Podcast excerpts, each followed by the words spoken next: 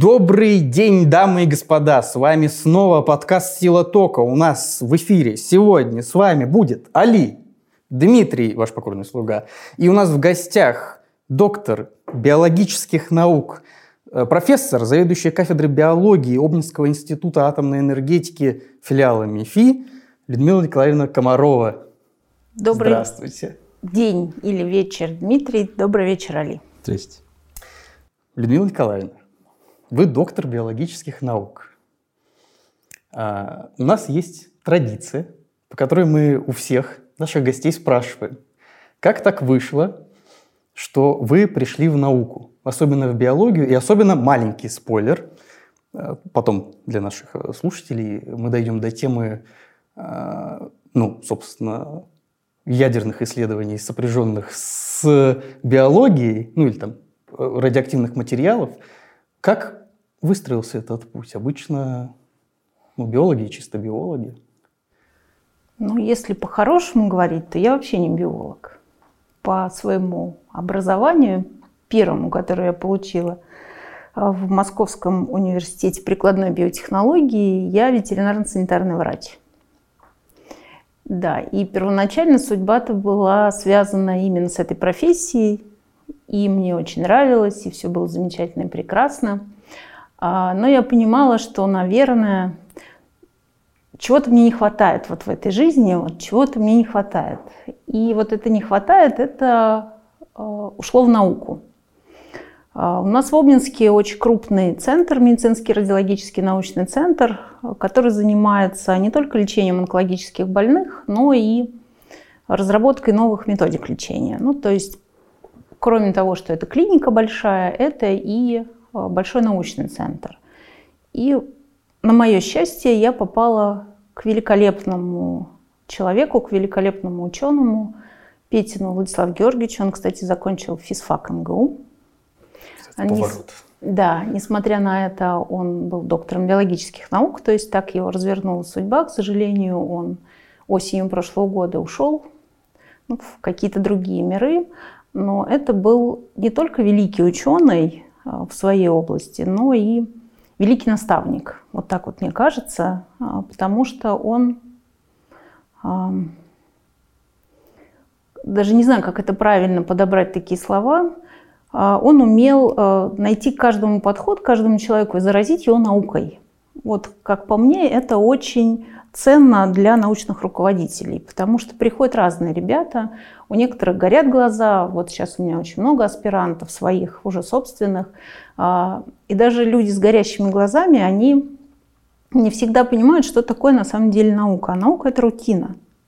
Это так кажется, когда ты такой весь окрыленный приходишь и думаешь, что ты сейчас делаешь великое открытие, ну и тебя все будут знать. А до великого открытия э, гигантский на самом деле путь э, такой работы. Ну вот я начинала работать с клетками, да, то есть это там, приготовить посуду, приготовить реактивы, ну ты запланировал эксперимент, вот он у тебя раз и не пошел, то есть ты вот ожидаешь, что у тебя будут такие прекрасные результаты, а на выходе ты получаешь ничто, да, и ну вот это может просто ну, как бы убить в тебе интерес и ну, ну, неудача, разочарование. Ну да, и, и как-то потом, ну, ну и не хочется этим заниматься.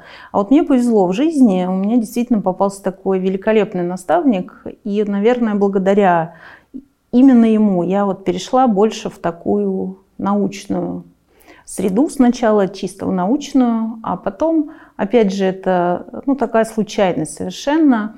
Меня пригласили в Обнинский институт атомной энергетики преподавать, тогда это была кафедра экологии, от которой потом отпочковалась еще и кафедра биологии. То есть это, ну, на самом деле это случайность, это вот случай. Я думаю, что если бы мне не подвернулся такой наставник, что вот не встретилась бы я с таким человеком, наверное, я бы не пошла в эту сторону. Я такой очень практичный человек, мне очень нравится то, чем я занималась раньше. То есть, вот, ну, действительно, это, ну, я понимала, что это мое, и мне это нравится. А это тут... в смысле еще ветеринария? Да, да. То есть это вот, ну, действительно, это было так. И э, ну, вот судьба, наверное, решила что-то по-другому. Сейчас я думаю, что, наверное, это было правильное решение э, с точки зрения там, смены совершенно парадигмы, да, то есть вот кто бы мне сказал, допустим, когда я заканчивала институт, что я буду потом преподавать и учить студентов, ну, я бы сказала, да вы что, ребята, да, да никогда в жизни, да вообще никогда. А теперь мне кажется, что кафедра это прям вот мой дом, и я вообще без нее и без студентов своих, сотрудников любимых, я вообще не мыслю жизни. То есть вот, э, ну, казалось бы, да, у преподавателя такой большой отпуск, ну, вы знаете, 54 дня действительно, то есть ты должен, ну, как бы там лето, наслаждаться, еще такое хорошее время года. Ну, я в отпуске бываю, ну, хорошо, если две недели. Вот так мне удается, чтобы совсем не приходить в институт, не заниматься там э, чем-то другим. Лето такой продуктивный э, момент, можно написать статьи, на которые у тебя не хватает времени. Поэтому, если говорить о том, как я сюда пришла, ну, это, скорее всего, это случай. Хотя биологию, да, любила еще со школы, но Опять же, это было ну, такое, не сказать, что это была прям любовь к биологии, вот такой, как я знаю биологов, которые там, они знают все растения, там все животных, такое у них прям а, понимание биологии именно вот как биологии. У меня, наверное, путь немножко другой был в биологии. Ну, я так понимаю, вот вы говорите прикладные ну, человек очень прикладной, поэтому, Прикладной. Вот если мне сейчас, в итоге да, к... если мне сейчас сказать, э, что ты будешь делать, заниматься административной работой, потому что заведующий кафедры это, это ну, администратор. Такой. Администратор, да, там очень много бумажных всяких дел еще, или ты пойдешь вот в лабораторию и будешь делать эксперимент. Конечно, я скажу, да я и посуду помою с удовольствием, там еще что-то сделаю. Ну, то есть такое вот, мне вот нравится вот такая движуха, чем, ну, так вот сидишь там, какие-то бумажки, а еще не дай бог, если к начальству надо с этими бумажками идти. Это совсем все грустно и плохо тогда становится. Ну, хотя начальство, конечно, хорошее. Так, окей. А вот этот вот переход между, ну, собственно, мы тут чуть-чуть это задели за кадром, но сейчас просто к тому, что между кандидатской диссертацией и диссертацией уже докторской там некоторый разрыв идет по тематике. Вот вы говорите, у меня научный руководитель, он как бы вообще физик, но доктор биологических наук, и там, соответственно, Институт атомной энергетики, как будто бы вырисовывается конечный путь, что где-то должна быть сопряжена биология с э, атомными технологиями. Безусловно. Но, вот... но здесь еще, наверное, город, в котором ну, я и родилась, и вот э, потом осталось работать. Э, город Обнинск – это город первой в мире атомной электростанции. Uh-huh.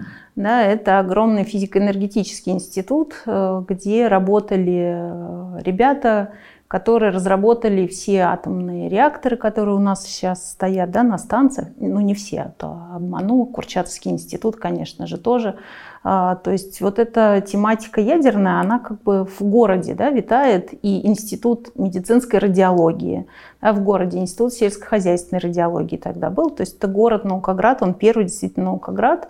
И э, тематика действия ионизирующего излучения, она, ну, безусловно, не случайна. Институт, в который э, я пришла уже как преподаватель, э, тоже не случайно, поэтому, конечно, тут биология стоит рядом с физикой, с ядерной физикой, но сейчас еще и с информатикой.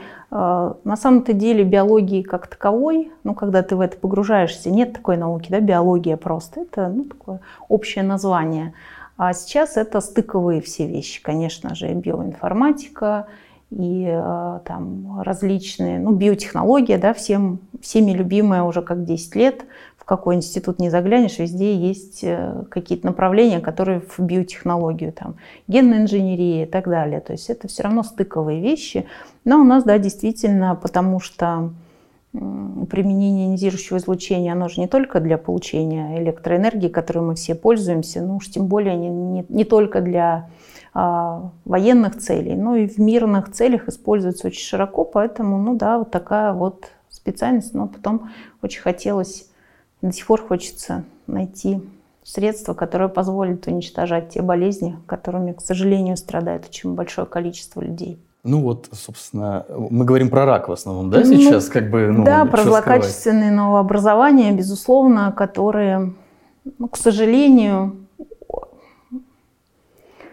уводят да, от нас тех людей, с которыми близких, родных, э, ну, по данным нашей э, Министерства здравоохранения, э, гибель от рака на третьем месте, на первом месте кардиология, на втором месте в нашей стране это случаи, ну, всевозможные, да, там аварии или что-то такое. В мире, если посмотреть по данным Всемирной организации здравоохранения, то это второе место. Ну, на первом месте, да, стоит кардиология, то есть сердечные всякие патологии. А так онкология, к сожалению, молодеет. К сожалению, для всех э, докторов э, опухоль приспосабливается к тому, чем ее лечат. И поэтому сейчас существуют виды рака, которые устойчивы уже ко всем известным методам. Приспосабливаются? Да, вот я очень долго занимаюсь э, этой проблематикой, и мне кажется, что, ну вот иногда вот так, если за, а, отойти от материального, опухоль это какой-то свой собственный организм, который существует сам по себе. Он эволюционирует сам по себе. Опухолевые клетки, они заставляют, они, например, строят свою собственную кровеносную систему. То есть они выделяют такие вещества, которые заставляют э, кровеносную систему меняться, нашу с вами, да, и сосуды подходить к опухоли. То есть то клетки делают. Опухолевые клетки обманывают наши с вами иммунные клетки. Каким образом? Ну вот у нас есть иммунные клетки, они ну, что-то чужое, да, к нам попало, бактерии там Но или они должны реагировать, еще. по идее. Да, они должны его распознать, что это чужое, и, ну, там, съесть или выделить какие-то вещества, которые их постараются уничтожить. Как распознать чужое? На поверхности клеточки любой есть белковые, ну, так, так называемые шипики, да, то есть маркеры, которые показывают, к кому относится данная клетка. Вот опухолевые клетки, у них тоже есть такие свои маркеры, по идее наши клетки должны их распознавать и съедать. Ну, как неправильные, поломанные. Они прячут эти свои белковые шипики и не дают возможности нашим Т-клеткам, киллерам себя распознать. То есть вот они вот таким вот образом, да, потом они а, вот химию, ну, лечение опухоли разное бывает. Э, один из самых таких используемых методов – это применение химиопрепаратов. Ну, то есть, вот говорят, да, человек на химию пошел, там ему капают. Это цитостатики, очень такие жесткие препараты. Но вот опухолевые клетки, они приспосабливаются и перестают гибнуть от этих э, препаратов, и тогда надо менять схему лечения. То есть вот как по мне, это какой-то свой собственный живой мир, который живет своей жизнью. Подождите, вот если продолжить вашу эту вот э, точку зрения, что это собственный организм, но организмы же, они, как правило, стараются к выживанию, и э, чем, ну вот, они подводят к, значит, к себе эти кровеносные сосуды для того, чтобы э, им было комфортнее.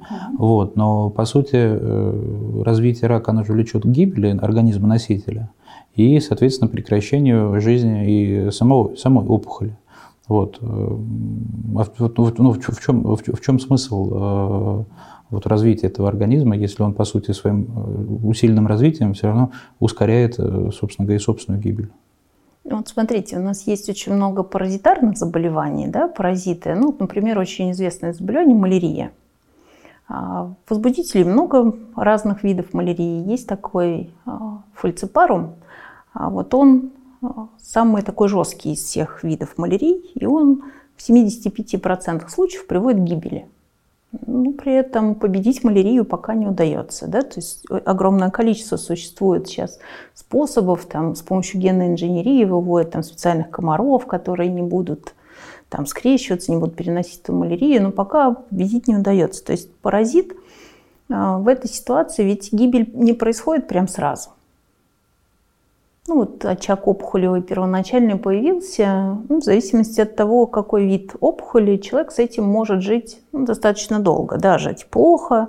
Очень же часто диагностика идет аж там третья, четвертая стадия, когда а, опухоль же не растет в одном месте. Она еще начинает давать метастазы, да, то есть клеточки отрываются, и они распространяются там, ну, во все части организма человека, и там образуют свои новые опухолевые очаги, и они уже совершенно другие, допустим, по генетике. Это вот если переходить к тому, как провести там диагностику, как понять, какой вид опухоли.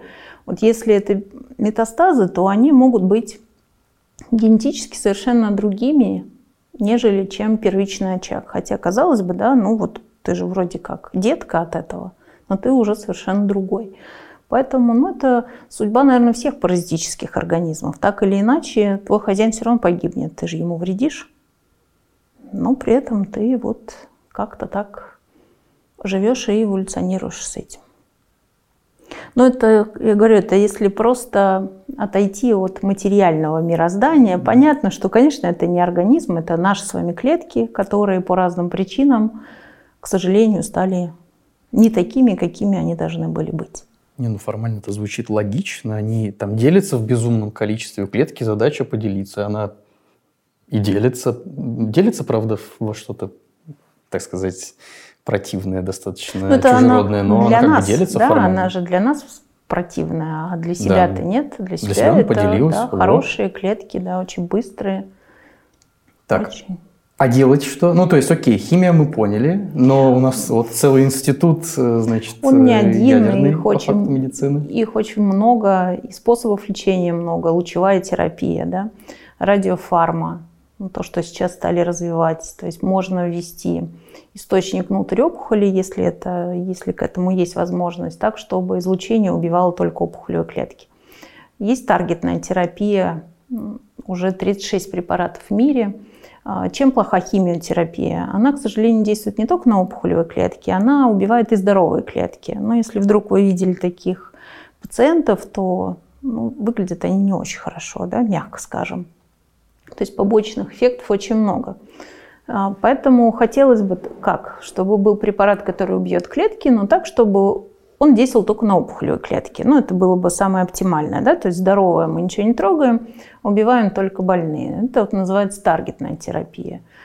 Существует, ну, пока только 36 препаратов, но, опять же, наука не стоит на месте. Но самое такое массовое – это употребление сразу всех типов. И облучение, и химиопрепараты, и, если есть возможность, таргетную терапию, и иммунотерапию подключают.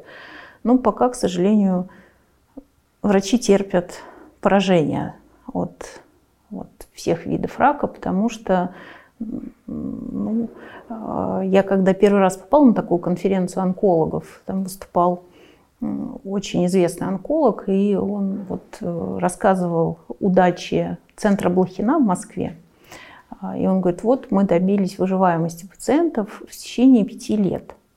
И я так подумала, ну как, какая же, какой же это успех? Всего пять лет, да, казалось бы. То есть вот они делали прогнозы только на пять лет. И для меня это казалось какой-то бред. Какой, как, как- какая, о какой победе можно говорить, когда человек прожил только, 5 лет, а мог бы жить, допустим, там, лет еще 15-20. Когда уже вот плотно начала заниматься этим, а, то поняла, что пятилетняя выживаемость – это действительно огромная победа вот врачей, которые ну, прогнозируют, что да, в течение пяти лет можно так прожить. Чем мы конкретно занимаемся? Мы ищем новые способы лечения, особенно труднодоступных опухолей, ну, например, опухоли головного мозга. Да, очень тяжело поддаются лечению. Так, а вот тут можно я прям сразу вклинюсь и вопрос, а в чем сложность проблемы? Ну, просто как пример. Мне доводилось вести беседы с медфизиками, которые занимаются, ну, собственно, э, попытками лечения. Там они облучают точку, э, занимаются опухолями мозга головного, они там нейтронным потоком выжигают практически э, опухоль, ну, условно, в кавычках.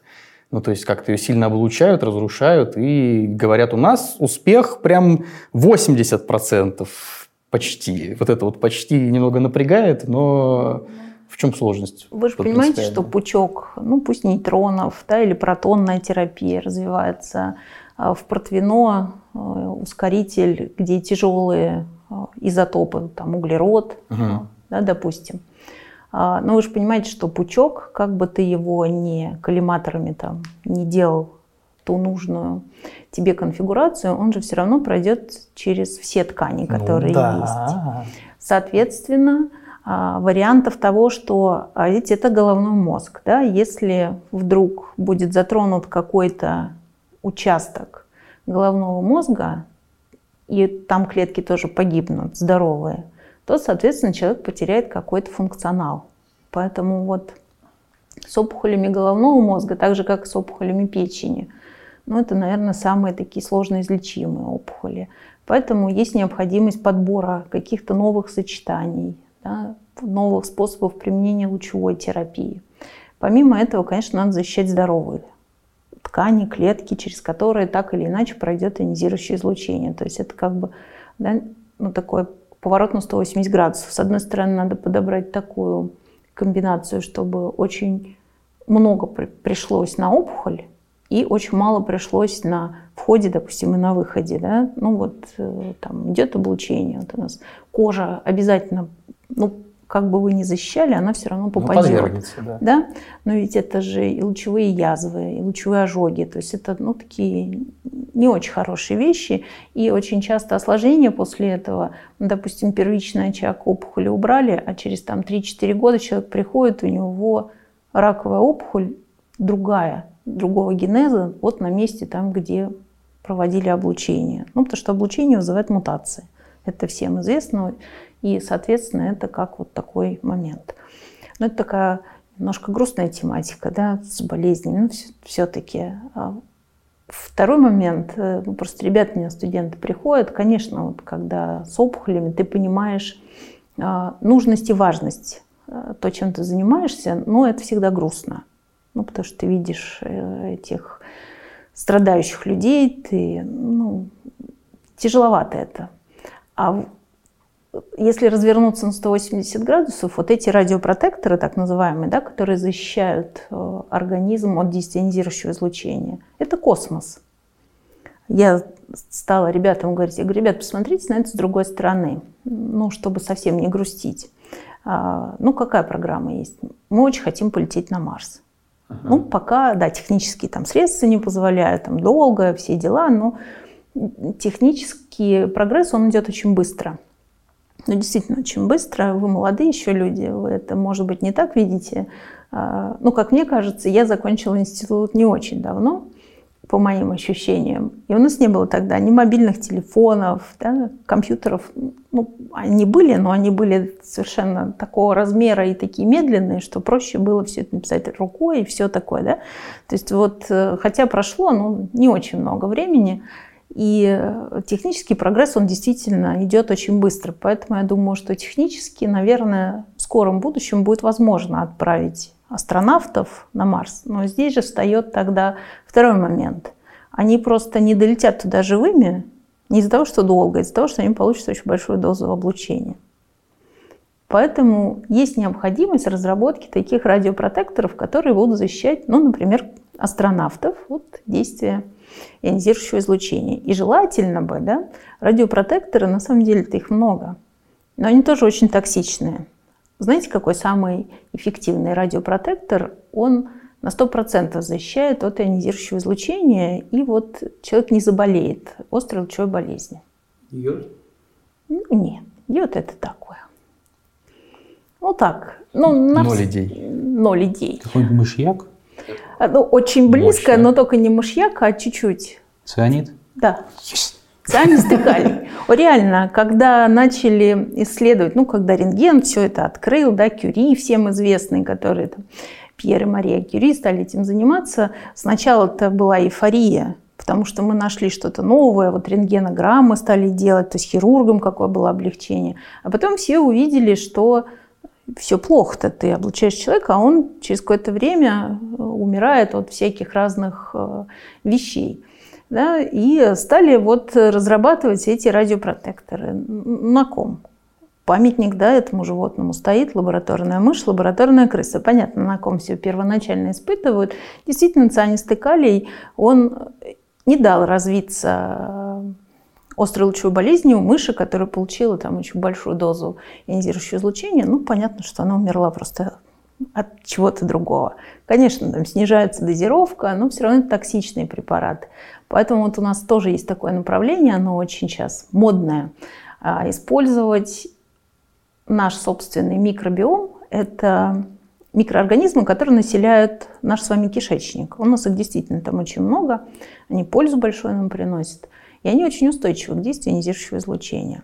И вот если выработать с помощью уже генной инженерии, создать такие штаммы, которые еще и будут сами по себе вырабатывать вещества, защищающие нас от ионизирующего излучения, это будет прорыв. Вот это, конечно... Вот это поворот, да? Да, совершенно неожиданный. То есть они, в смысле, у них какая-то химия особенная, что они умудряются выживать под действием излучения или Микроорганизмы просто... живут на нашей с вами планете больше 4 миллиардов лет.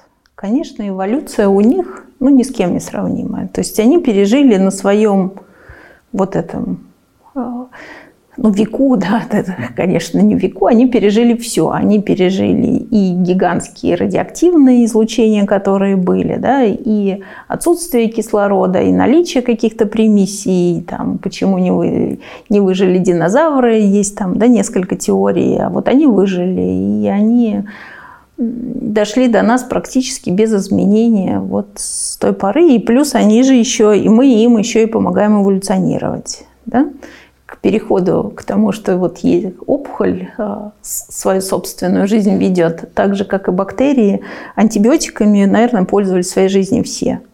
Но зато есть теперь суперштаммы бактерий, которые устойчивы ко всем видам антибиотиков, которые знает человек. То есть вылечить человека от этой бактериальной инфекции нет возможности пока. Сейчас, а просто чтобы понимать, я прошу прощения за невежество, но то есть понятно, что микроорганизмы, которые живут в кишечнике, живут не дольше, ну, существуют не дольше, чем существует человек, скорее всего. То есть они все-таки откуда-то извне пришли и поселились в кишечнике. Конечно. А вы думаете, что опухоль это только человеческая беда? Я на самом деле вот, ну, когда просто, э, когда тебе интересно, ты начинаешь читать много, да, по этой тематике. Ну, самое первое описание опухоли было в древнеегипетском папирусе. Причем описано было очень-очень подробно, действительно очень подробно. А, слово «рак» появился от всем известного Гиппократа. Да, это он ввел это понятие и действительно описал тоже несколько видов опухолей. Но палеонтологи обнаружили опухоли у динозавров, опухоли бедренной кости были найдены, то есть останки динозавра были найдены, да. У рыб, там, у круглоротых. То есть вот это все, точно так же, как и бактерии, они живут вместе с теми другими живыми существами, которые населяют нашу с вами Землю. Мы не уникальные создания природы. Как бы нам не хотелось себя возвеличить, что мы такие вот, и, и только мы болеем этим, да? Нет, на самом деле нет. Все, тут прям все такое совпадение, так. значит, они мало того, что откуда-то берутся у нас кишечники, так они еще и устойчивы к какому-то излучению, так они ну, еще и... Берутся они у вас от мамы, от вашей, она вас их награждает. Возникает теперь вопрос, курица или яйцо, а первый человек, откуда... Ну ладно. Ну, это, наверное, к философам или к кому-то еще. К антропологам, наверное. К антропологам. Ну, здесь как, как к этому относиться, да? Тут э, Отрицать очевидные вещи очень сложно. Понятно, что найдены останки да, древних людей, то есть все понятно, что они откуда-то же взялись. Ну, понятно, что не очень хочется думать, что ты там от обезьяны произошел.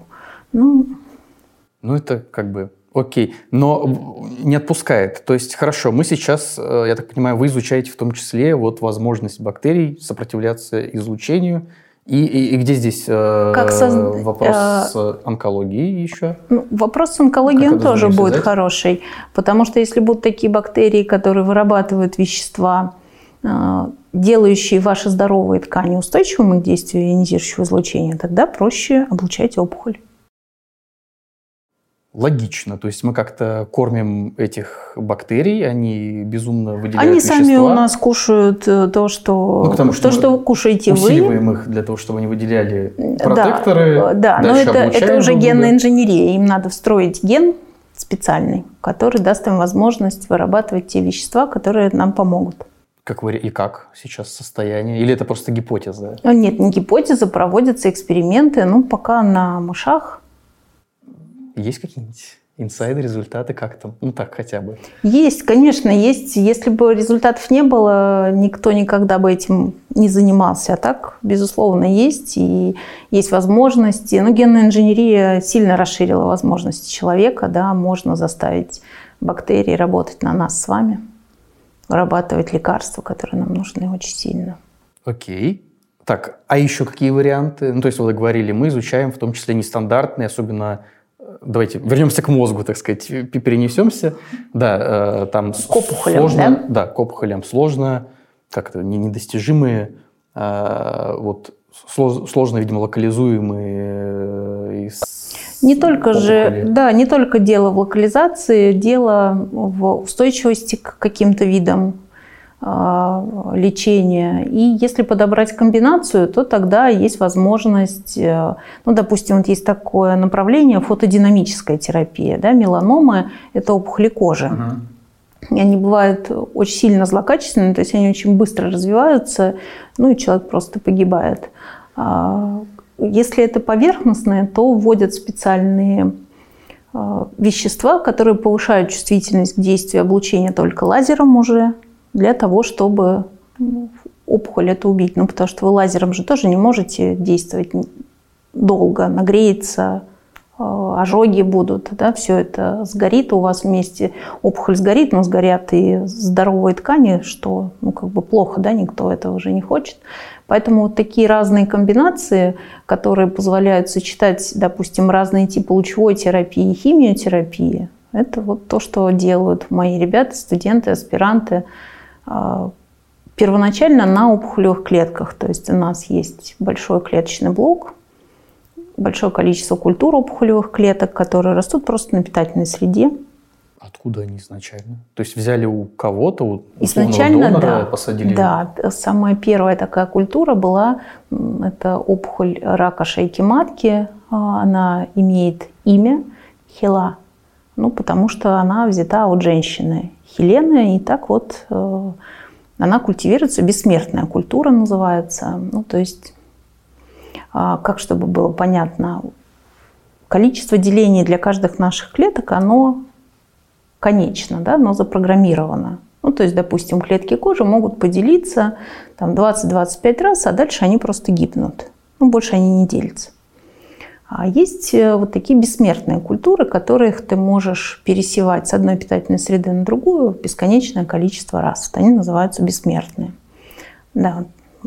И таких видов опухолевых культур очень много. Ну а иначе по-другому нет возможности пробовать разные типы терапии. Вы же понимаете, что сразу, ну, про людей, конечно, вообще речь не идет, но и на животных тоже. Потом эти опухоли специально прививаются животным, мышам или крысам. Ну, Думаю, следующего. То есть буквально берется здоровое животное, ему вводится куда-то. Ему это... вводятся, да, опухолевые клетки для того, потом дальше у него эта опухоль растет. А только после этого начинается доклиническое испытание ну, каких-то схем лечения.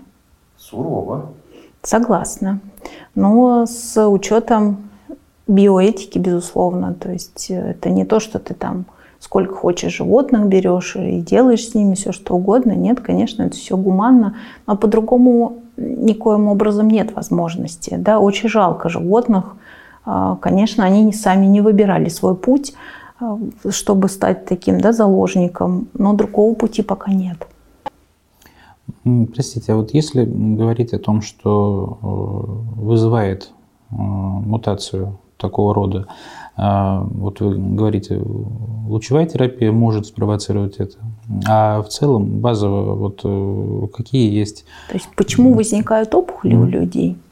А, ну, есть, во-первых, есть две группы опухолей. Есть генетически обусловленные, ну, действительно, но их не очень много. Если в общем количестве опухолей брать, то это где-то 1-2%.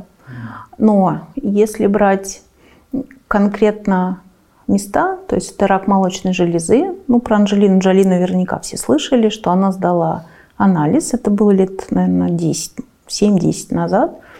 У, у нее там бабушка, мама, ну, то есть в семье прослеживались опухоли именно молочных желез. И она сдала генетический анализ, да, ей подтвердили, что у нее есть эта поломка, мутация в клетках – эти мутации никоим образом не влияют на вашу жизнеспособность, они начинают проявляться в какой-то определенный период. И при этом развивается опухоль. Она сделала себе мастектомию, то есть она удалила сразу молочные железы. Ну, пластика сейчас позволяет. Да? То есть вот если мы берем рак молочной железы, рак матки и рак толстой кишки, то здесь генетически обусловлено ну, приблизительно 20-25%. То есть если не вот всеобщее брать, а конкретная локализация. То есть это людям, конечно, если они знают, что вот у них в роду именно вот эти органы подвергались действию, лучше сдать генетический тест ну, для того, чтобы понимать, правда это или нет. Есть вирусные. Ну, ВПЧ тоже девушки наверняка все знают уже, что такое вирус папилломы человека. Папиллома – это бородавки, да, казалось бы. Но вот э, вирус папилломы человека, он обуславливает развитие опухоли шейки матки, рак шейки матки. Да, ну, девочка, вообще медицина же не стоит на месте, она пытается бороться вот с первопричинами. Э, разработана вакцина, которую можно сделать, ну, девочка там 12-14 лет, для того, чтобы не заразиться. Если э, это есть, то тоже рекомендуют э, проверять, ну, особенно там после 40 лет, когда гормональный фон нарушается. Ну, много причин, да, почему вдруг резкий такой рост идет. Э, носительство на ВПЧ. А так это спонтанные мутации. Самый, наверное, мутагенный фактор – это ультрафиолетовое излучение, как ни странно. Ну, действительно, да, он действительно мутаген, и ну, наши люди, я понимаю, мы живем, у нас солнышка мало, и мы очень любим куда-то там поехать, чтобы приобрести красивый загар, солярий да, или что-то еще. Но ультрафиолет, он действительно очень сильный мутаген. То же самое ионизирующее излучение, много химии, много, ну сейчас же все за ЗОЖ, да, за правильное питание. А, действительно, там в пище могут быть красители какие-то, ну или там, если вы любите очень сильно жареное мясо, пережаренное такое, там вот это все содержит канцерогены, которые химическим путем нарушают работу наших с вами клеток. Где мутация возникает? Ну, единственная наследственность – это молекула ДНК. Наверное, про это многие знают. Есть два типа генов. Есть онкогены, но они есть во всех наших с вами клетках. И есть э, протоонкогены. Вот онкогены, ну, у нас с клетками что происходит? Ты либо делишься, да, либо ты, когда у тебя что-то там происходит не так, ты гибнешь. Вот эта гибель, у нас программы заложены в клетках, называется апоптоз. То есть у нас в клетках есть, как я студентам на первом курсе говорю, у нас там есть мини-гномы, которые сидят, ну, потому что задаешь вопрос студентам, как происходит? Они, ну, как? Ну, вот так сложилось. Я говорю, ну как сложилось? Как вот а, одно вещество понимает, что ему надо взаимодействовать с другим веществом? Вот как вот белки так взаимодействуют.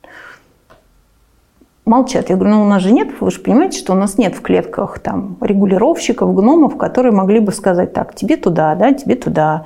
Я вот сегодня к вам добиралась, там мне навигатор трижды сбивал меня с пути и говорил, развернитесь, да, как кругом. Три раза проехала. Вот. У нас внутри такого нет. Ну что есть? Э, есть специальные на всех веществах есть специальные центры активные, которые позволяют один активный центр и другой. Если ты совпадаешь, то, ну, значит, здорово, ты нашел себя, да? Ну, типа как магнитики. Замагнитились, ну, ну окей. типа, можно как, как, как магнитик. Раньше это называлось ключ-замок. Да? А. Сейчас это называется тип перчатки. Да? То есть раньше считалось, что действительно ключ-замок подходит, а сейчас, что э, есть вариации. То есть не обязательно, чтобы стопроцентное было совпадение, но на 85-90%. То есть принцип перчатки такой. А, вот э, онкоген, э, вот такие белки у нас с вами есть, которые проверяют, все ли нормально в клетке. Если вдруг что-то плохо, то они мгновенно запускают механизм гибели клеточной. То есть типа такой локальный полицейский, который Да, ходит... локальный полицейский, который ходит и проверяет их несколько таких точек, э, которые проверяют на разных стадиях жизненного цикла правильно клетка себя ведет или нет, и достойна ли она продолжить свое ну, выполнение своей функции или там поделиться. И вот э, если вдруг возникает 5-6 мутаций именно в этих генах, либо в онкогенах, либо самый известный ген P53, вот если там, ну он так называется, а если там возникают мутации, то тогда клетка теряет способность к апоптозу, то есть она не гибнет, даже если у нее все все пропало и все порушилось, угу. и она приобретает способность к бесконечному бесконтрольному делению. Вот то, чем обладают опухолевые клетки. И вот основная причина развития опухоли – это именно вот появление таких спонтанных мутаций, от которых ну, никто не застрахован. И у нас с вами, я думаю, каждые минут 10-15 появляются такие клетки. Просто если все хорошо, то иммунная система справляется, она их очень быстро обнаруживает и их просто нет. Ну, а если вдруг что-то не так, то идет бесконтрольный рост. А наша иммунная система, она тоже запрограммирована на определенное количество. То есть вот если количество этих клеток в одном месте там больше тысячи, то это перестает распознаваться как чужое, то есть, ну, кажется, что это как свое. Ну, все. А вот смотрите, вы сказали, что происходит с определенным временем э, омоложение рака, да, то есть средний возраст заболеваемости. А в целом э, есть какое-то понимание динамики э, того, как болезнь развивается? То есть болезнь существует давно, да, еще вот с незапамятных времен, а сейчас мы фиксируем то, что происходит какое-то изменение э, восприимчивости к определенным средствам борьбы с раком. А получается, что возраст, а, а, есть понимание, с чем это связано? То есть, вот, ну, просто, допустим, когда речь про какие-то вирусные инфекции, есть понимание того, почему, допустим, вирус приспосабливается. То есть, он же, э, ну, то есть, он переходит от одного носителя к другому и тем самым какую-то информацию с собой сохраняет. А рак, он же, ну, получается, вместе с носителем погибает. Каким образом происходит передача информации и вот, ну, вот, вот это усовершенствование? Передача информации как таковой не происходит, потому что ну, ДНК у нас с вами у всех очень похожая, да? Даже если мы возьмем там животных каких-то, совпадений в молекулах ДНК будет очень-очень большое, там 96-98% между людьми ну вот вы сильно не родственники, да, но у вас совпадение там будет 99,9%. Нет, Поэтому... При этом там этот одна десятая процента это там весь фенотип как минимум, так еще и все, что... Ну, а основные белки-то у вас все одинаковые, белки, да? да. да. Ну, а... Но комбина... Это же как ноты, как я понимаю, грубо говоря, там комбинаций, а нот 7. Ну, в общем, да, комбинаций может быть очень много, но по факту важно то, что у вас происходит внутри. Да? Цвет глаз, там, цвет волос вы сейчас вообще можете поменять. Ну да. Совершенно да. спокойно, да, сейчас рост можно изменить. Ну уж про вес я вообще молчу. Даже если ты там э, с генами предрасположенности к ожирению, то это ни о чем не говорит. Ты можешь быть совершенно спокойно там стройным, красивым. Да, тебе это будет очень дорого стоить, и в плане морального, и материального, ну, потому что там надо там, спорт, надо очень сильно следить за питанием. Ну, это сложно, это всегда очень сложно, особенно если ты любишь покушать. Здесь, с точки зрения развития опухолевых э, заболеваний, передачи информации от одного человека к другому-то нет. Важно, чтобы не возникали мутации вот в этих генах, которые отвечают за то, чтобы запустить апоптоз, чтобы клетка, если у нее нарушение погибла, и онкогены, которые дают возможность бесконечного бесконтрольного размножения. Вот если там возникли мутации 5-6, то эта клетка точно уже будет злокачественной. Почему омоложение идет? Э, ну, здесь тоже можно много рассуждать. Конечно, это экологическая обстановка, которая присутствует, да, потому что она, э, это не очень качественные продукты питания, ну, потому что туда добавляют всевозможные там консерванты, которые могут оказывать как химические вещества такие э, типы воздействий. Ну, это там курение какое-то, да, там что-то такое еще. Ну и плюс, наверное, это все-таки диагностика, это развитие диагностики. То есть если раньше просто не диагностировали э, на ранней стадии опухолевое заболевание, и как бы, ну, человек, да, средний возраст там жизни был 65-70 лет, ну, вот 65, там, 70 лет у него обнаружили опухоль, ну, как бы, ну, как бы считалось, что он же все равно уже вот, да, на, как бы на, на периоде таком. Сейчас средний возраст очень сильно отодвинулся. Очень много ну, людей, которые доживают там, 85, и больше лет, замечательно, они прекрасно себя чувствуют, живут. А опухоли действительно стали диагностировать вот у там, 30-летних, много таких людей. Ну, детский рак, вот лейкоза у них, ну, это такая немножко отдельная тема. Она не совсем подходящая под все другие определения, там немножко другие причины. Поэтому, да, тут, э, ну, как мне кажется, это вот экология, это невоздержанность в каких в применении чего-то, хотя я знаю людей, которые а, там занимались спортом, вроде как ничего такого не употребляли, и при этом вот у них тоже развиваются такие заболевания, к сожалению, это пока никак не контролируется. Это, вот это плохо. Но это все понимают, что и все поэтому такие силы-то и направлены не только на поиск способов лечения, но и самое главное на профилактику, так, чтобы вот это, этого просто не было. Ну, а есть какое-то понимание а, рекомендуемого поведения? Вот, то есть, допустим, если взять в качестве примера ну, кариес, да, то есть э, профилактикой кариеса является там, гигиена полости рта. Мы понимаем, что если мы там два раза в день или желательно три раза в день будем чистить зубы, там, использовать какие-нибудь, может, ополаскиватель, ну, вот, ну и далее, далее по тексту, то вероятность э, кариеса, она э, приближается к нулю, ну, насколько это возможно.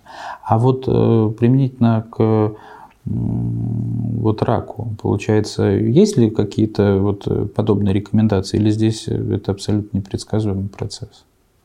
С одной стороны, непредсказуемый процесс, да, потому что вы же не знаете, что там происходит у вас внутри. Но с другой стороны, не пренебрегать диагностикой, которая возможна. Хотя, опять же, да, если вот мы будем говорить про онкомаркеры, я вот готовилась немножко готовилась к нашей сегодняшней встрече, но думаю, мало ли, просто разговор, он же может зайти а, в разное русло пойти. И нельзя же быть специалистом вообще везде, поэтому ну, так немножко посмотрела то, где я не очень сильна. А вот есть онкомаркеры. Ну, допустим, заходишь на сайт какой-то там компании, гемотест или инвитро, ну, где берут анализы крови, там выпадает сразу гигантский список. Вот онкомаркеры, ты можешь там проверить да, себя. На все ну, практически, практически, да. А я посмотрела статьи, ну, потому что с научной точки зрения хочется к этому подходить и, ну, действительно понять статистику. Оказывается, что э, онкомаркеры это и не очень такие продуктивные меры. То есть, ну, вот ты там у себя увидел какой-то, ой, все, у меня рак. Ничего подобного очень гигантское количество случаев описано, что наличие или отсутствие того или иного онкомаркера никоим образом не коррелирует с развитием рака. Да, есть генетические исследования, безусловно, но опять же это вот только к некоторым типам онкологических заболеваний. А так есть а, ну, та самая диспансеризация, к ней можно относиться как угодно. Просто если это качественная диспансеризация, то да, безусловно, есть вероятность выявления опухоли на очень ранней стадии. Тогда, конечно, процент излечения он будет больше, чем если это у тебя там нашли где-то. Вот если брать, допустим, а, мировое сообщество, да, то на первом месте стоит рак легкого. Ну, вот больше всего появляется а, Раньше у нас как, какое было? Флюорографию, да, всех отправляли, все проходили. На самом деле совершенно не информативный метод. Э, увидеть опухоль на ранней стадии с помощью флюорографии нельзя. С помощью рентгеноскопии тоже нет. Ну, МРТ. А, можно, но опять же не все, да, КТ. Ну, предлагают КТ. Но КТ это тоже доза облучения. Рентгенография в 3D, грубо говоря. Но оно в 3D, ну и там чуть побольше дозу получает угу. человек облучения. Но вот э, западные страны, они, допустим, после 35 лет э, низкодозовую КТ. То есть, ну, не так вот, как делали КТ, допустим, когда ковидом люди болели. Там ну, действительно э, необходимо было такой способ облучения для того, чтобы выявить там, очаги поражения, понять, ну, как, какую тактику лечения принять. Вот низкодозовую КТ на Западе, например, с 35 лет рекомендуют делать каждые там, два года. Ну, для того, чтобы прямо вот на ранней-ранней стадии выявить появление самого первого очага ну, как один из вариантов, да, точно так же, как вот по раку там, молочной железы или раку матки или предстательной железы у мужчин, то есть достигая какого-то определенного времени, нужно ну, непрерывно вот проходить обследование для того, чтобы ну, прям поймать, вот, может быть, самые-самые капельки первые. Но это же все-таки ранняя диагностика, а не профилактика. Как это кажется. совсем не профилактика. Профилактика, наверное, никакая. То есть из, из Пока профи... никакая. Ну, то есть, по сути, надо избегать э, возможности облучиться лишний раз. То есть, да. условно говоря, не ездить на экскурсии в зону отчуждения. Ну, туда, наверное, совсем не нужно ездить. Но на самом-то деле много территорий, которые и так пострадали от Чернобыльской аварии. И в нашей стране таких территорий много. Ну, сложно понять. Вот вы придете в магазин, там купили чернику, а вдруг она там. Ну, я понимаю, что в крупных магазинах наверняка проходит радиологический контроль, да, или грибы. Ну, тут это Эту тему вообще до бесконечности можно развивать. Рыбу, которую все любят, э, там ртути много. Ну, она как бы, ну, просто рыба накапливает ртуть, это у нее такой метаболизм. Что не есть теперь рыбу, вроде как диетологи советуют, да, надо есть там рыбе много полезных веществ. То есть тут, наверное, ну, какие-то такие весы-качели. Ну, как по мне, лучше просто вот э, на ранней стадии диагностика.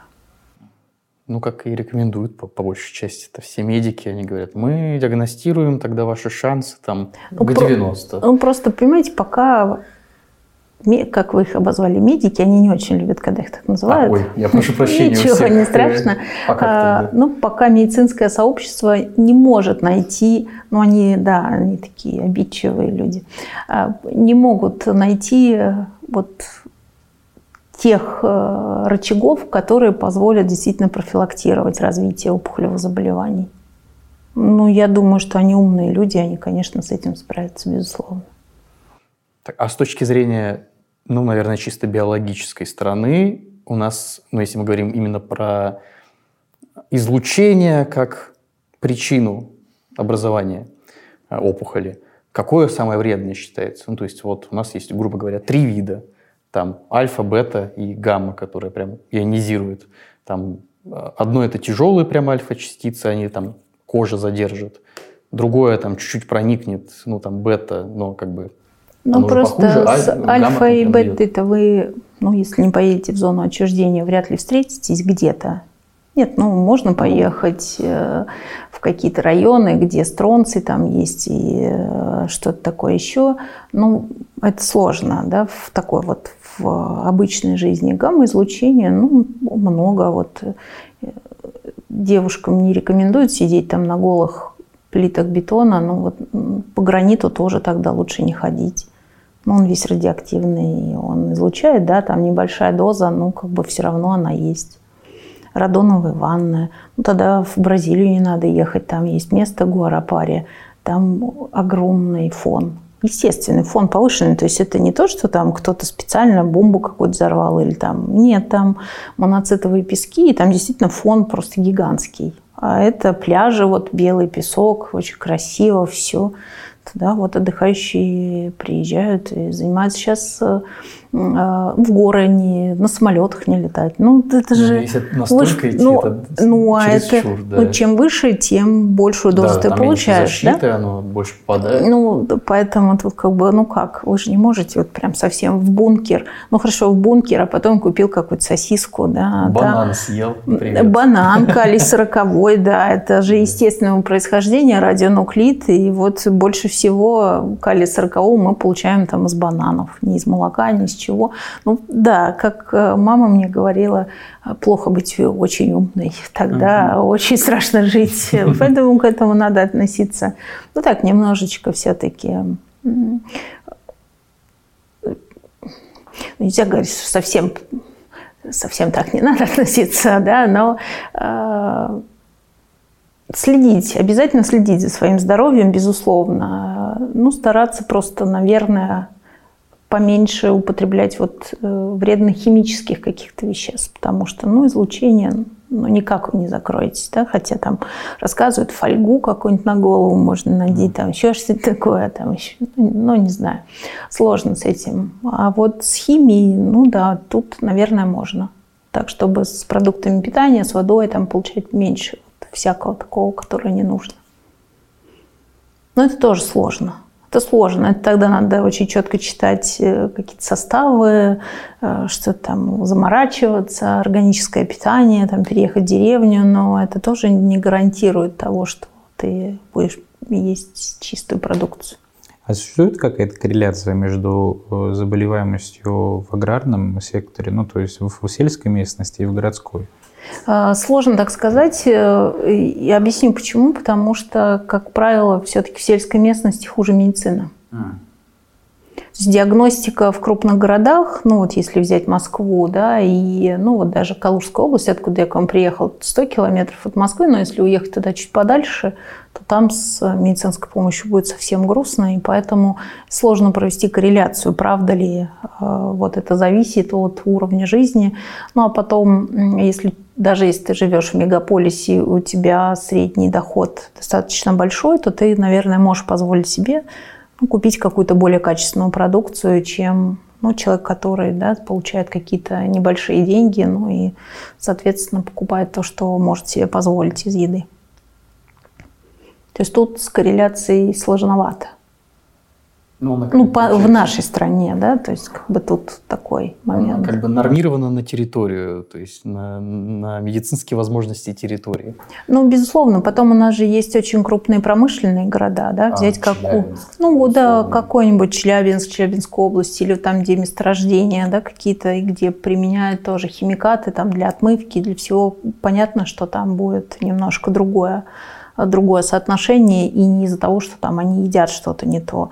А, очень много таких исследований, например, корреляция между курением и развитием рака гортани и глотки. Действительно хорошая корреляция показана, что у курильщиков у них э, гораздо чаще возникает вот рак губы, глотка, гортань. То есть, ну, вот там, где все вот эти ядовитые смолы от курения, ну, от, э, когда там курят сигареты, да, они до легких могут не дойти, а вот то, что встречается у них первое на пути, это да. Ну, вот сейчас все очень любят курить вот как правильно это называется, вейпы, вейпы да. Ну, казалось, да, казалось бы всем, что там вроде как этого нет и ничего, но на самом-то деле, если посмотреть э, статистику, зарубежную статистику, потому что у них это гораздо раньше началось, то это хуже, как оказалось, для зубов, для слизистой оболочки рта. То есть тут как бы тоже такой момент. А кальян? Сложно мне сказать, э, я так сильно не вдавалась в подробности, насколько это, да, как многие говорят, вот я курю тут столько лет, или там вон пьяницы какие-нибудь на улице, когда, да, идешь на работу в 8 утра, а у них уже все хорошо, и жизнь удалась, и никаких нет проблем, никакой онкологии не страдают, у них там, ну, если только там цирроз печени какой-то будет. Ну, это же тоже сложно так говорить. У одного человек это пройдет так, может быть, незамеченным, да, у другого ну, совсем по-другому. Хорошо, ну вот э, по городской сельской местности я понял, что трудно провести. А если переформулировать вопросы, спросить какую-то страновую градацию по странам, вот есть какая-то статистика, где чаще, допустим, болеют, а где реже болеют? Ну, опять же, да, э, сразу тогда надо убирать страны Африки как один из вариантов. Не потому, что там что-то плохо или плохо с медициной. У них там куча других заболеваний. Они просто могут не дожить до момента, пока у них разовьется там опухолевость всякие вещи. Если мы возьмем Западную Европу или Америку, ну, такие да, страны, которые... Израиль, а, например, очень с развитой медициной, с развитой медициной именно в области онкологии. Там действительно очень за этим следят. Э, количество, ну, наверное, такое же, как в нашей стране. То есть, по сути, нет никакой по разницы? По сути, нет. Загадка просто.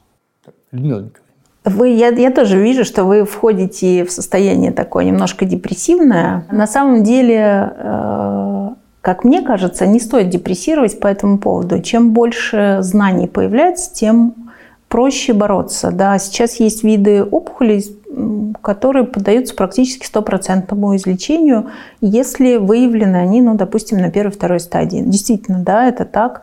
То есть врачи э, подбирают уже способы лечения. И самое главное, что мне хочется донести до слушателей, ну, до, до всех людей, что если тебе поставили такой диагноз, это совсем не приговор. Э, ну, всегда, да, когда вот говорят, что все, вот у меня рак, все, жизнь кончилась. На самом деле это не так. Действительно, медицина шагает тоже очень большими такими шагами вперед. Прям прыжками, даже не шагами, наверное, а прыжками прыгает. А, генетика пришла в помощь, э, на помощь медикам.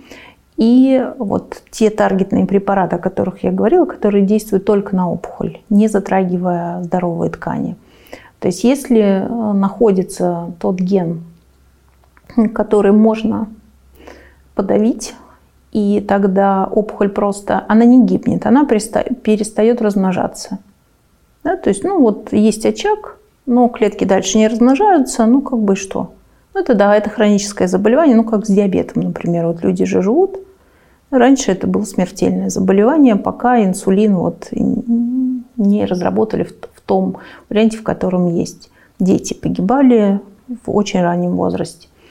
А, тут то же самое. Онкология в этом случае переходит в случай хронического заболевания. Ты принимаешь вот этот препарат, опухоль у тебя не развивается дальше, метастаза она не дает, ну как бы, ну и пусть она у тебя сидит.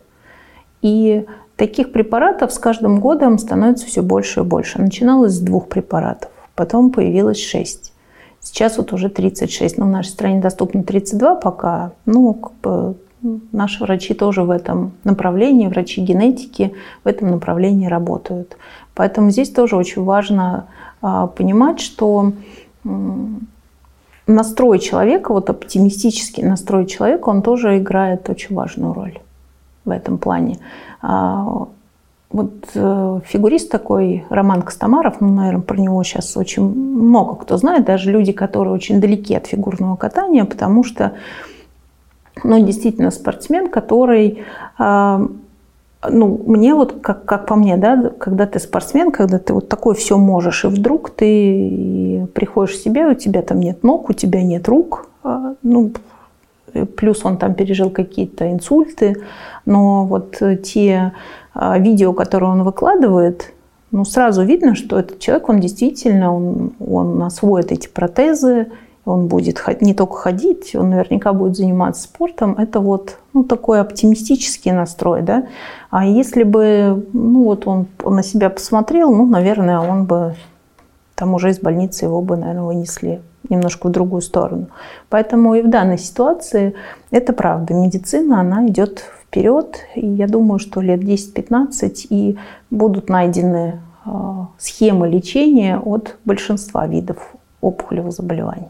Окей. Людмила Николаевна, а насчет исследований как раз-таки, ну вот э, прям процесса, из того, что мы э, там задели про то, как мы можем ну, подбирать какие-то варианты воздействия на ткани различные опухолевые, я так подумал, выглядит как будто бы, ну вот вы в самом начале, еще совсем в самом начале упомянули, что наука – это рутинный процесс. Я так прикинул, как будто бы то, что вы описали, выглядит, что вот мы взяли культуру опухоли какую-то из нашего банка, положили ее там, значит, приготовили препарат, там какой-то набор воздействий попробовали в разных комбинациях, что сработало, то окей, что не сработало, то как бы отсеиваем. А, но выглядит с первого взгляда как будто бы ну чисто такой механический процесс, просто там с каким-то шагом по дозировкам мы варьируем все возможные комбинации, находим наиболее эффективную. Как будто бы даже можно роботов сюда посадить. Вопрос-то возникает такой, вот с точки зрения исследователя, в чем как бы именно сложность поиска воздействия какого-то, видимо, нового или более эффективного, чтобы, ну вот, в, чем тут сейчас эм, передовой край науки, где он, где еще мы вообще не понимаем, где что можно пощупать. Может, заодно к вам кто-то из наших слушателей, исследователей захочет прийти. Передовой край науки в подборе такого сочетания, которое позволит действовать только на опухолевой клетке. Это, например, наночастицы. Это давно модная тематика, но, к сожалению, не все наночастицы можно использовать для человека. Вот это подбор наночастиц. Но что значит подбор? Есть наночастицы на основе там, золота, есть на основе наноалмазов, есть на основе кремния. Они разного размера. Но в них надо загрузить препарат – надо сделать так, чтобы они дошли до опухоли, то есть на них навесить какую-то метку, которая позволит дойти только до опухоли. И надо понять, как этот препарат будет выходить из наночастицы внутрь клеток. Сейчас, чтобы просто понимать, идея в том, чтобы как бы то есть вы берете клеточку нано... сделать из наночастицы? Ну, не совсем клеточку. Наночастица – это маленькая-маленькая такая, такой кругляшочек, ну, скажем частица. так, да, частицы. Внутрь которой вы должны каким-то внутрь или на ее поверхность, здесь зависит от того, что вы хотите, поместить препарат, да, который, ну, допустим, цитостатик, тот, который будет убивать опухолевые клетки. Okay. Вы ввели эти наночастицы, ну, допустим, в кровь человеку, да? Где гарантия того, что наночастица придет конкретно в опухоль? Нет гарантии. Поэтому на эту наночастицу вы каким-то образом должны навесить еще маркеры, которые позволят ей прийти конкретно, ну, допустим, в печень, угу. да, или там куда-то еще. Ну хорошо, вы выполнили эту задачу, она туда пришла. Теперь надо сделать что? Чтобы либо наночастица зашла внутрь клетки, это очень сложно сделать, потому что поры в мембране, которые клеточки наши с вами окружены, они очень маленькие. Значит, наночастицы ну, сильно маленькие, если сделать можно, но тогда количество препарата, который вы туда поместите, будет тоже очень маленькое. Ну, поэтому наночастицы-то обычно такие. Ну, несмотря на то, что они нано, они крупные. В, в размерном ряду нано они крупные. А, поэтому здесь надо сделать что? Чтобы этот препарат начал из наночастиц входить в опухоль. Это следующая задача. Ну, робота, хорошо бы иметь робота, который бы вот эту рутину делал, да, там клетки посеял на среду, там посчитал, что-то такое еще. Но прежде чем ты закладываешь эксперимент, ребята прорабатывают гигантское количество литературы – гигантское количество отрабатывают методик, то есть как вот это сделать, как сделать лучше, как сделать так, чтобы это пришло туда, куда тебе надо, да, как сделать так, чтобы там погибло только вот это, или там оно прекратило, допустим, размножаться, или сделать что-то еще. А, к слову, просто, а можно какой-нибудь пример способа, как довести вещество до точки? Ну, то есть я могу придумать два от себя, там, ввести Например? прямо. Ну, то есть прямо да, взять можно. и ввести в нужную точку. Это здорово. Э, это хардкорный вариант. Нет, это очень хороший вариант. И он используется в медицине. Вот называется такой метод лечения брахитерапия. То есть это маленькие-маленькие капсулы, внутри которого находится радиофармпрепарат, ну или mm. альфа-излучатель, или бета-излучатель. Как вы правильно сказали, у них пробег очень маленький, да, они тяжелые – то есть они, если попадают в опухоль, то они здоровые ткани дальше не трогают. Но они в ней как бы застревают. И там ну, они, они не застревают, они там находятся и облучают опухоль, и опухоль гибнет от облучения. Но брахитерапию можно использовать только для тех опухолей, до которых вы можете достать. Да? Если вы до этой опухоли достать не можете, то брахитерапия никоим образом вам не поможет в этой ситуации. Это хороший способ, первый, который вы предложили. Второй – ну, второй, если я себе представляю как, хотя бы приблизительно генетическую структуру опухоли, хотя бы приблизительно, то я могу, ну, как раз то, что я придумывал до этого, делать маленькую как бы клеточку из наночастиц, ну, или из наночастиц нескольких, или из одной, как-то ее там э, накручивать чтобы она реагировала просто на определенную комбинацию, значит, ну, на какой-то белок, например. Тогда она там, допустим, Практически, дошла и Практически сбросила. так и делают. То есть сверху навешивают антитела. К опухоли? А нет, к, нам, к опухоли не надо. Нет, в смысле не навешивают, в смысле антитела к опухоли, которые на нее реагируют. Да, да. И тогда это придет только туда. Есть еще более простой способ э, Опухолевые клетки очень быстро делятся. Для mm деления нужно что? Нужно много кислорода и много глюкозы. То есть вот вся глюкоза в этой ситуации, которая есть в крови, она почти на 80% вся уйдет в опухоль. Поэтому, ну, а, а как? Иначе у тебя не будет энергии для того, чтобы ты поделился. Поэтому есть способы именно маркеры к глюкозе, которые приведут эти наночастицы туда. То есть есть на самом деле очень много способов, которые позволяют эти наночастицы привести к конкретному органу и к опухоли. Но не всегда все срабатывает, как ни странно. Наш с вами организм, он такой очень непростой. Среди дисциплин, которые я преподаю, есть дисциплины физиологии человека, животных и высшей нервной деятельности. Вот как по мне, среди всех биологических дисциплин я никого не хочу обидеть, это чисто мое вот такое понимание – это самая лучшая и интересная дисциплина, которая может быть. Потому что понять, как и почему у тебя именно вот так происходит в организме, это, наверное, самое интересное, что может быть. Это заставляет тебя научиться думать, простраивать логические какие-то цепочки и все остальное. Вот э, студенты, которые ко мне приходят, они сдают лабораторные работы, защищают. Да? Ну, с первого раза практически никто. Не, не, потому, что я там злыдня, хотя я достаточно строгий преподаватель, а потому что очень сложно ответить на вопрос. Да? То есть вот они там начинают рассказывать, вот мы сделали, вот получилось так. И я начинаю задавать вопрос, а почему? а как, вы, а, как, а, как, а, а почему вот так, а почему не так, да, то есть вот там про сердце, вот сердце вот так, вот так, вот там ЭКГ они снимают, я говорю, а почему? А как это работает? А что будет, если это вот, вот этот параметр изменится? То есть это действительно вот такая логика, и все то, что происходит у нас в организме, оно на самом деле подчиняется законам физики. Нет, ну, само собой. А, то есть вот, ну, понимаете, очень многие ребята, которые приходят в биологию, они считают, что физика им вообще Физика это где-то отдельно от биологии, совершенно отдельно. А когда они с этим сталкиваются, они понимают, что а, физика, химия биология это, наверное, вот какое-то единое целое. Просто, ну, есть, да, чисто физические какие-то вещи, которые ну, не имеют отношения к живому существу. Но по факту это вот такой конгломерат. И выделить, что вот это отдельно физика, это отдельно химия, это отдельно биология – вообще нельзя. Сейчас еще и информатика. Да? Ну, что такое биг дата? Все тоже знают, там все дела.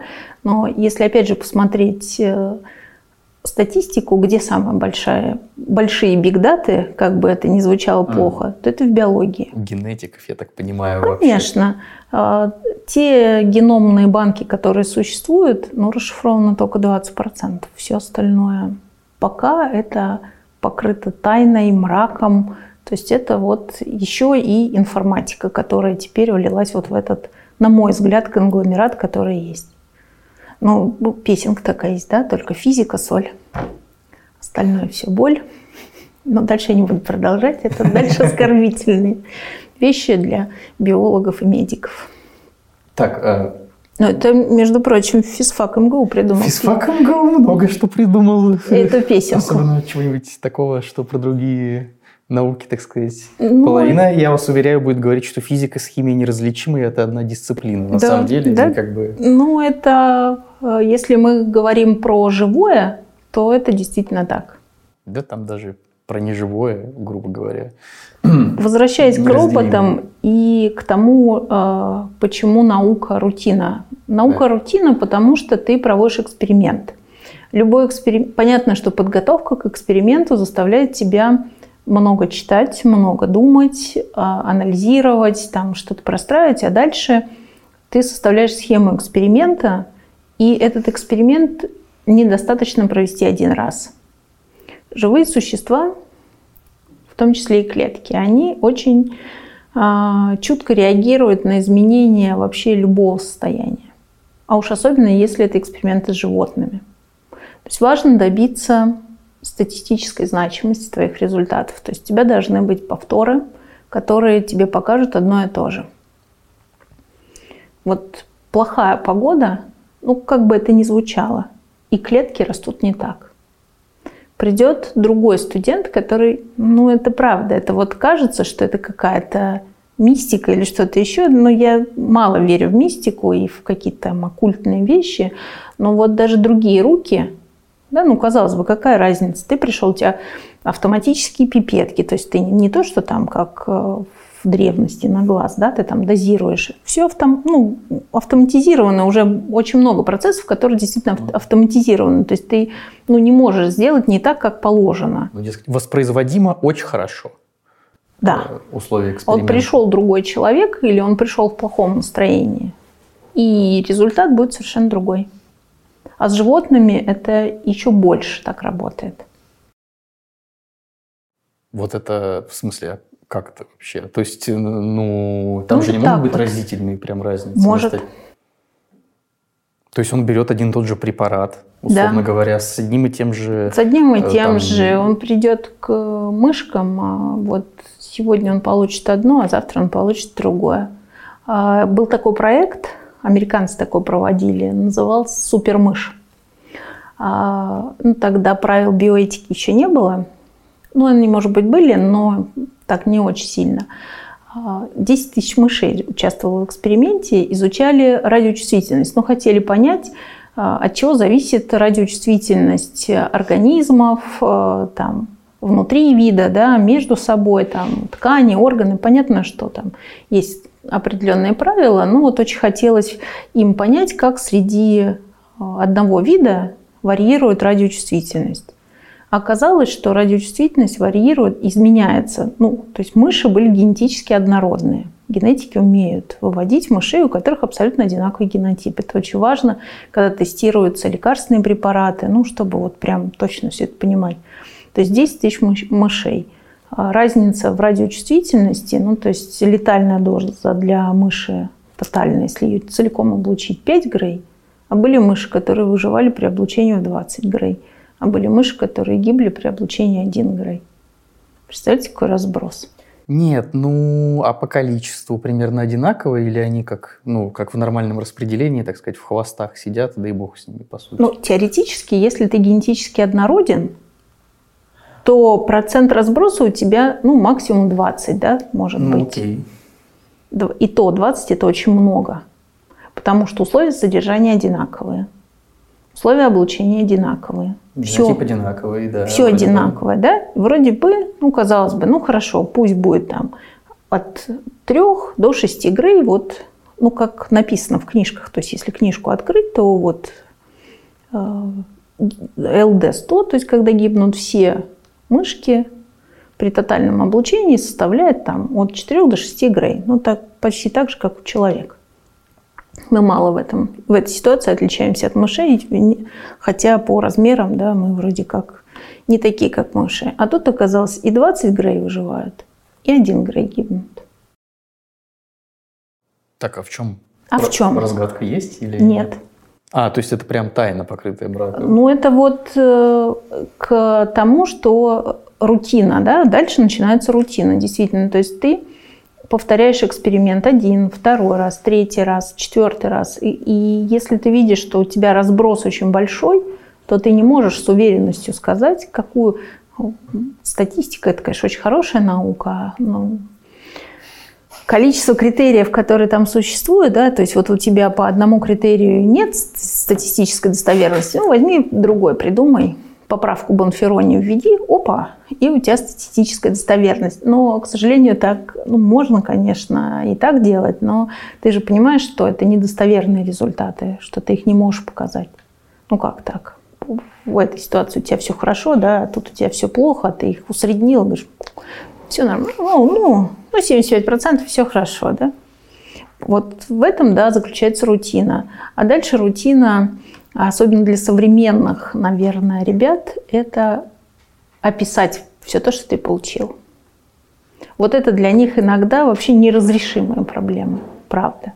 Я в этой ситуации, э, ну то есть вот есть результаты казалось бы, то есть опыт есть, все, возьми результат, напиши статью и вставь в соавтора ребят. Но тогда а, ребята никогда не научатся сами это делать. И поэтому я прошу их, как они могут. Иногда, когда первый раз тебе приносят, ты читаешь, ну, как сказка, как былина, ну, ну кто как может. Но просто пока ты сам это не сделаешь, ты не научишься. То есть, да, ты можешь сто 500 раз посмотреть, как это делают другие, но пока ты это не сделаешь сам, ничего не будет. И вот для большинства молодых людей а, обобщить и описать правильно в хорошем таким научным слогом свои результаты, вот это, вот это самая большая рутина. Это правда. Я себя просто помню, когда я писала кандидатскую диссертацию, написать литобзор, это было что-то вообще просто, это было просто что-то за гранью. То есть вот я сидела по, по одной странице в день, и то это для меня было, боже, ну, ну, ну зачем, вот для чего это? Ну, ну да, свои результаты, все понятно, тут ты там можешь погордиться, что у тебя там что-то такое хорошо, а вот собрать в кирпич это очень сложно. Поэтому наука в большей степени это все-таки рутина. А как э, ваш научный руководитель мотивировал вас на новый эксперимент? Ну, во-первых, он ругался. Ну, ругался как? Нет, правда, он когда ругался, сложно было обидеться. Он такой был очень вспыльчивый человек.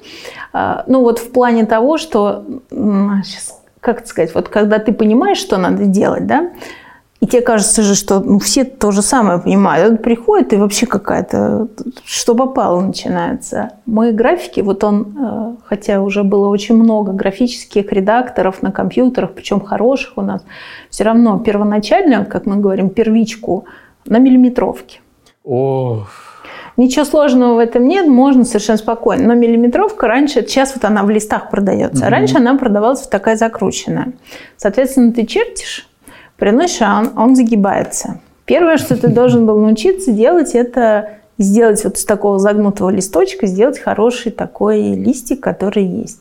Как он мотивировал, а, он не скупился никогда на возможность, дать возможность куда-то поехать для молодых людей, я тоже сейчас стараюсь это делать, а, вот, поехать на хорошую конференцию, послушать, сделать доклад. А, если есть возможность поехать за границу, то это вот э, поехать, э, то есть он обязательно там пойдет к начальству, договориться. Это действительно очень мотивирует. То есть вот когда ты приезжаешь и попадаешь вот в такую среду, и где к тебе относятся с уважением, с таким, ну, ты представляешь свои результаты, да, там первые разы очень страшно, особенно когда ты вышел там на аудиторию, вообще там что-то такое происходит. Э, вопросы, не дай бог, тебе там зададут. доктора еще сидят, ну, конечно, кандидаты. представляете, а тут ты тут какой-то вообще не понятно, никто пришел, зачем ты пришел, что ты будешь рассказывать, ты все забыл, там читаешь с листочка, но вот за это он никогда не ругался. Обязательно в конкурсах, то есть вот он сам тебе помогал писать заявки на конкурсы, чтобы, ну, как бы это вот такая мотивация, что твой труд нужен не только как бы тебе и вот твоей лаборатории, в которой ты работаешь, но ты еще за это получаешь такие плюшки, бонусы. Я тоже стараюсь также мотивировать своих ребят победами в конкурсах, хотя он все время говорил, что не надо расстраиваться, если ты сразу не победил, потому что, ну да, ты когда подаешь заявку, у тебя всегда там внутри сидит, что ну я же лучше, я же сама вообще, у меня, ну вы посмотрите, да, все равно внутри себя ты как бы держишь такой момент, что ты будешь победителем, а тут и ничего не получилось. Как он говорил, что ну, надо подавать еще раз, и еще это, это тебе опыт, и то, что ты не прошел, это совершенно не значит, что ты плохой. Потому что, ну, это, это я тоже так считаю, это лотерея очень большая, это субъективные факторы. Иногда это большая политика, ну, такая большая в рамках э, данного направления. Ну да, иногда вот есть такие моменты, поэтому на это обращать внимание не стоит. Но потом, когда ты видишь, что у тебя что-то получается, то ты уже сам стараешься так загораться. Я вообще в этом плане немножко плохой руководитель, у меня много, ну, потому что у меня занятий очень много с ребятами, студентами, ну, плюс административка. И, конечно, аспирантам уделяется меньше времени. И они у меня уже сами начинают, а вот, а давайте мы попробуем вот это, а давайте мы, то есть они меня уже мотивируют на то, что ну, в конце концов уже почитай сама что-нибудь, предложи нам что-то. И поэтому, ну, это вот такая мотивация, она есть. Ну, то есть спортивный интерес практически. То есть, ну, вот иногда... Наша лаборатория, их лаборатория, сейчас мы догребем до финиша быстрее, ну, чем они. иногда и такое тоже есть, и такие вещи тоже есть. Ну, в настоящее время, конечно, денежная составляющая это очень много, это важно. Я понимаю, что это очень правильно, потому что молодые люди должны позволять себе э, все то, что они хотят себе позволить. А, вот, к слову, важный вопрос, он чуть вне науки, но около науки. А, ну, все знают, что у нас официальные ставки, скажем, аспирантов на кафедре не очень.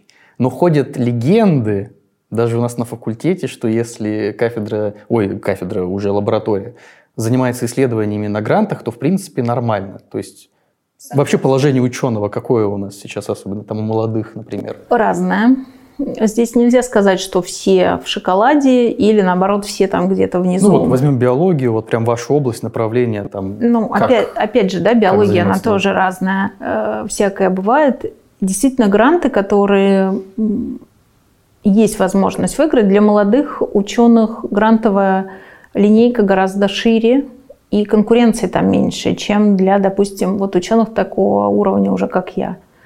А, там есть конкурс отдельно для молодых ученых до 35 лет. Ну, как бы, что это значит? Это значит, что у тебя еще, наверное, нет столько публикаций, сколько, ну, вот у профессора там за 60. Ну, понятно, да?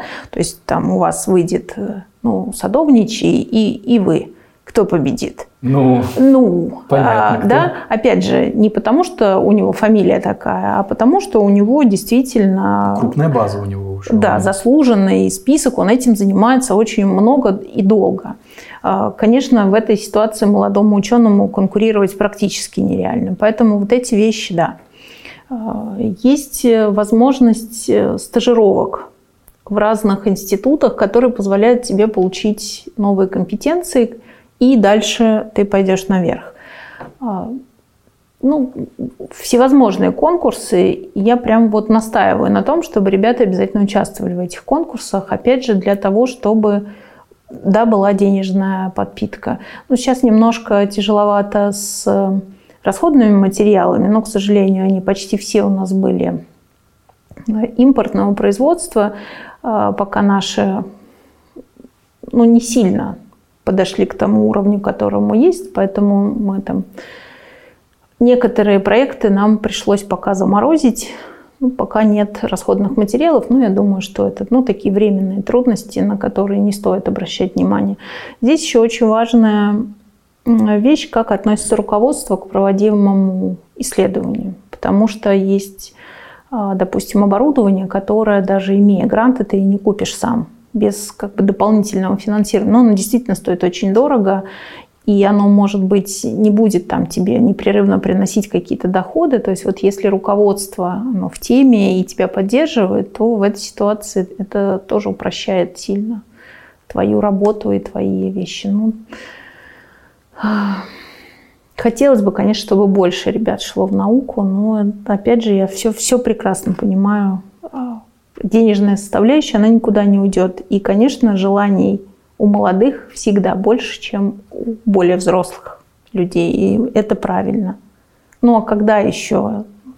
Ну, вот я там уже, да, ну, не пойду на дискотеку, как бы вы меня там не приглашали, ну, потому что, ну, уже потому что, да, как бы такой вот момент. А здесь, ну, конечно, э, молодость там, там сейчас не дискотека, клуб, там что-то еще другое, жилье, это, ну, как вы понимаете, что это, наверное, одно из самых главных вложений, которые нужно сделать, и стоит оно не 3 рубля, и поэтому, конечно, это вот все эти финансы, они очень нужны, и финансовая подпитка должна быть обязательно молодым ученым.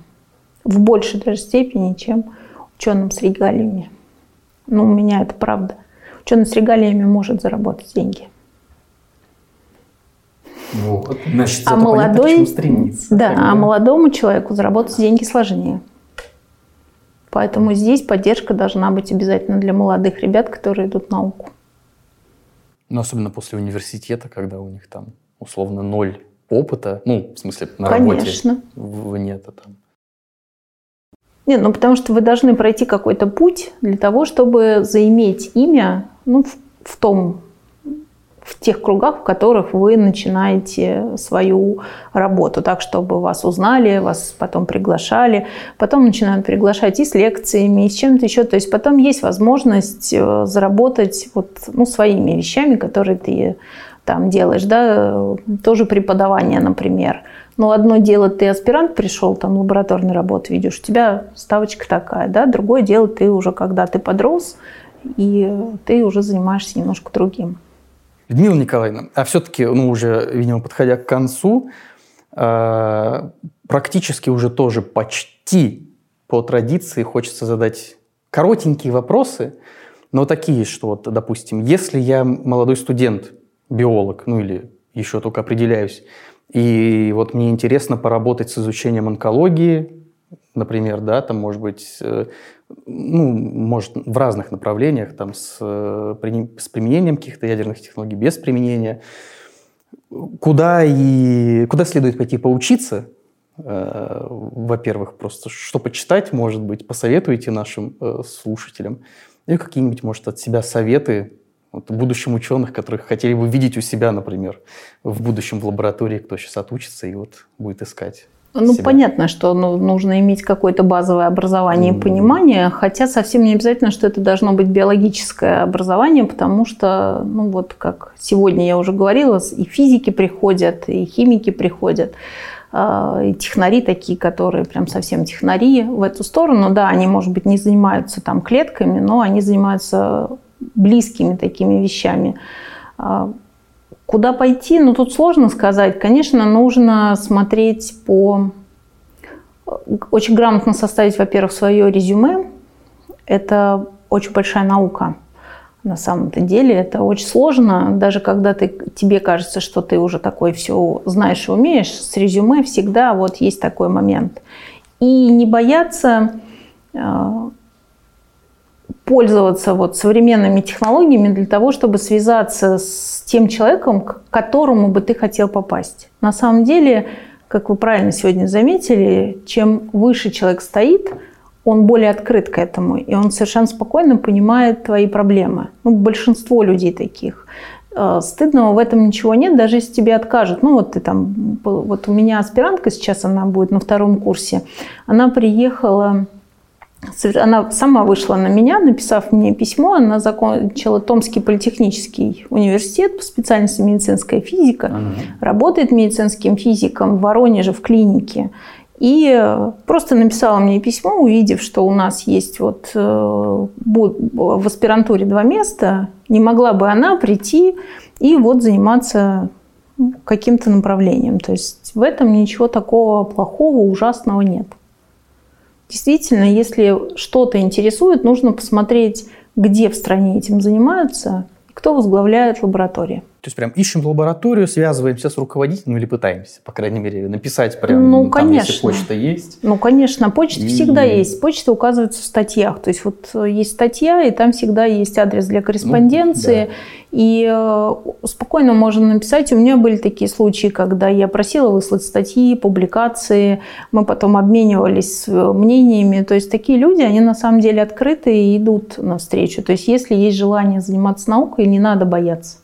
Хорошо, а просто так уже совсем завершающий, вы упомянули, но не раскрыли тему про резюме. Как написать резюме? Ну, вот, допустим, мне предстоит написать скоро потенциальному научному руководителю резюме. Что обязательно надо включить? Обязательно а... надо включить свой научный интерес ага. и свою идею. То есть вот если есть своя идея, даже если... Даже если абсурд, то есть если я такой... Вот это мне ребята так все время говорят. Можно задать глупый вопрос. Вот на по моему пониманию, не бывает глупых вопросов. То есть, если у тебя есть этот вопрос, то ты точно должен на него получить компетентный ответ. Иначе ты так и останешься, ну, либо ты э, получишь какую-то неправильную информацию, либо ты так и просто вообще никогда тебе никто не ответит. То есть вопросов глупых не бывает, точно так же, как и идей. Это вам кажется, что она бредовая, но в большей части бредовых идей заложены рациональные зерна, которые при правильном подходе становятся совсем не бредовыми. Понято. Что ж, Людмила Николаевна, спасибо вам большое вам за беседу. спасибо. Так мы прям очень широко прошлись, прям э, мы ушли в разные стороны. В разные, везде пощупали, везде обо всем поговорили, так что как-то очень разнообразно получилось. Интересно. Большое вам спасибо. Вам спасибо. А я напоминаю нашим слушателям, зрителям о том, что у нас сегодня в гостях была доктор биологических наук, э, профессор, заведующий кафедрой биологии Обнинского института атомной энергетики МИФИ, э, Людмила Николаевна Комарова. Спасибо вам еще раз большое. Спасибо. А еще, друзья, мы вам напоминаем, что вы всегда можете нас найти, подписаться, поставить лайки. Где, Али? В Ютубе, на Яндекс Музыке, в Apple подкастах, в Google подкастах угу. и э, в Рутубе, естественно. Само собой. А пока что, друзья, до новых встреч.